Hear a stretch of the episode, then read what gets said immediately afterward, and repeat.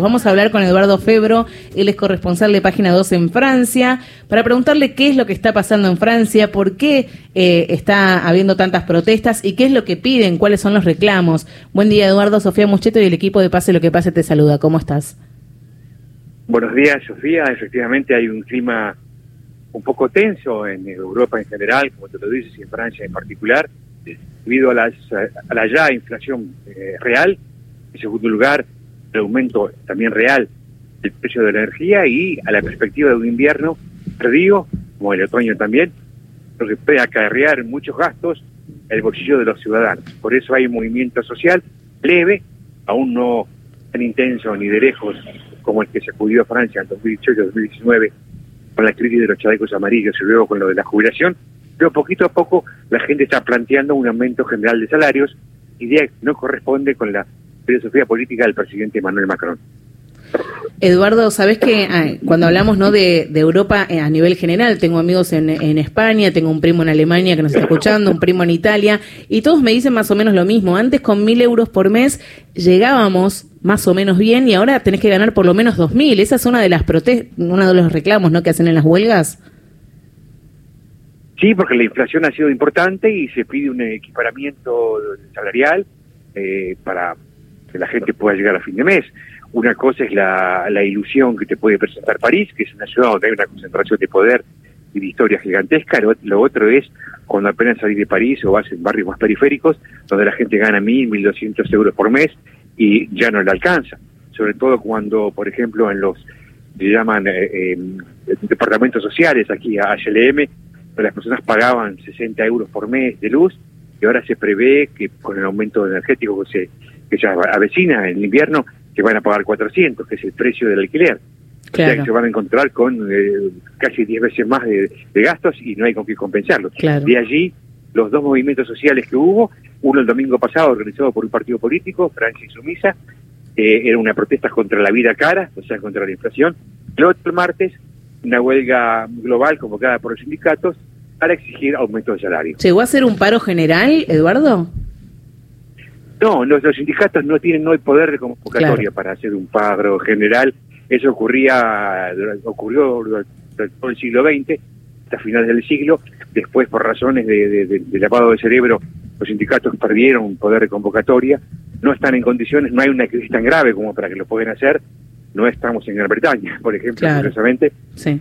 Pero están haciendo un juego de recuperar poco a poco ese poder de convocatoria y para mostrarle a, a, Emmanuel Macron su fuerza. En realidad hay una suerte de competencia entre la izquierda, que había desaparecido, y los sindicatos, por eso manifestado de manera separada, para ir, eh, digamos, ganando electores, ganando sindicalistas, formar una fuerza separada por ahora, pero que puede ser común en caso de crisis. Hablábamos ¿no? de la huelga, del pedido de elevar el salario mínimo a 2.000 euros, eh, de la inflación también, ¿no? que es algo eh, inusitado, lo que no está acostumbrado eh, ni el pueblo de, Francia ni, ni, la gente en Europa a nivel general. Y en cuanto a los servicios, además del aumento, va a haber que medirse en cuanto al consumo, ¿no? Se hablaba también de multas para quienes excedan. Sí, se habló en un momento, es lo que presentó el gobierno como plan, pero el plan del gobierno, el plan de ahorro energético, tiene más bien el perfil que corresponde con la política del presidente Macron, que es la responsabilidad individual, no hacer jugar las leyes o las reglas, las reglas del Estado cuando los ciudadanos son capaces de regularse a sí mismos. Hicieron un plan, efectivamente, de un máximo de consumo eléctrico en el invierno entre 19 y 20 grados. Quien lo exceda de manera reiterativa y muy por encima puede verse sancionado que le bajen la potencia eléctrica para que no vaya de ese lugar. Donde si hubo medidas más concretas, tardías sin duda, es en lo que es el consumo de las ciudades. No había ninguna ley que fijara que se apagaran las luces, que las vitrinas de los comercios no permanecieran eh, encendidas toda la noche con las, con las pantallas encendidas. Todo eso se va a acabar el 3 de diciembre aproximadamente, donde ya se prohibirá efectivamente a nivel nacional que las vitrinas de los negocios estén encendidas todo el tiempo, que las ciudades, que las luces del alumbrado público no estén encendidas toda la noche, sino hasta las 1 o 2 de la mañana. Lo mismo que la Torre Eiffel, por ejemplo, que es muy bella de noche, pero tiene un consumo eléctrico muy importante. Y luego estarán las sanciones que se irán aplicando si hay una exageración en el consumo contra los ciudadanos que, que caigan en esa falta.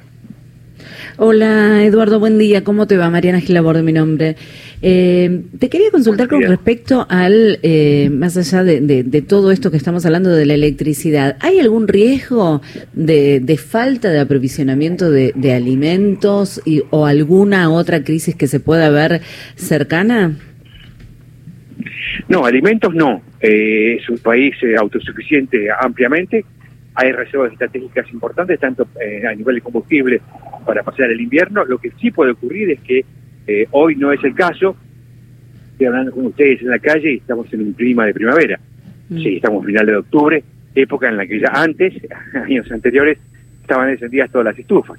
Eso es por ahora un alivio porque baja el consumo electrónico de la, de la energía, pero en el caso de que haya un invierno tan duro como fue el verano, temperaturas superiores a los 40 grados, y que el invierno baje a muchos grados bajo cero y que el consumo se incremente, allí sí puede haber una falta de, energía, tanto más cuanto que la compañía eléctrica francesa EDF acaba de ser comprada por el Estado totalmente renacionalizada para justamente paliar su incompetencia a la hora de darle luz a todos los ciudadanos.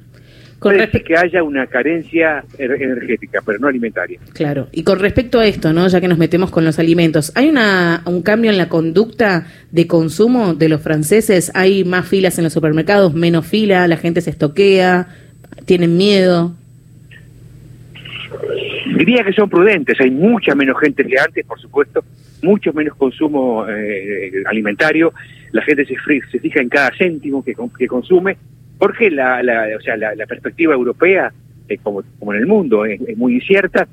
Estamos también en un sistema de democracias amenazadas por los fascistas, un poco en todas partes, que son ultraliberales, no hay que, no hay que recordarlos. Y el, el, ejemplo de lo que ha pasado en Gran Bretaña, que es una democracia muy estable y que de pronto la incompetencia de los conservadores derrumbó un sistema político más que centenario, le hace ver a la gente que hay que tener cuidado también con, eh, con actos personales porque el poder político puede perder la cabeza como pasó en Gran Bretaña. O sea, se juntan una serie de factores negativos que llevan a la gente a consumir menos, a fijarse en los precios, tanto más cuanto que la inflación ha sido en los productos de primera necesidad por encima del 30%. Para seguir eh, armando la fotografía ¿no? de la situación en Francia, ¿cómo es la, cómo, ¿qué es lo que sucede en los medios de comunicación con respecto al gobierno de Emmanuel Macron? ¿Le critican, critican mucho su gobierno? ¿Tiene muchos medios en contra? No, no es, no, estamos en una locura como en la Argentina, el 99% de los medios mienten. Sería imposible, sería imposible, sería imposible que alguien plante una, una, una horca para ese gobierno y que no vaya preso en 30 segundos. Eso como ocurrió en Argentina, que tardaron meses en detener a la gente. Eso es imposible. Hay una suerte de responsabilidad también, ¿no es cierto?, de parte de los medios para no, eh, digamos, hacer más lío del que ya hay. Pero sí, por supuesto que tiene sectores críticos. Allí sí sigue estando dividido el país entre, digamos, izquierda y derecha. La izquierda siempre hace la crítica, la derecha un poco menos, pero no hay en ningún caso esa locura que conocemos en otras, otras partes, para nada. Sí que recibe críticas porque se cometen errores, pero dentro del juego democrático del respeto mutuo. Claro. Bueno, muchísimas gracias, Eduardo. Te agradecemos por haber estado aquí en Pase lo que pase. Igualmente ustedes, hasta pronto, gracias. Bueno, hablábamos con Eduardo Febro, corresponsal de Página 12 en Francia, acerca de la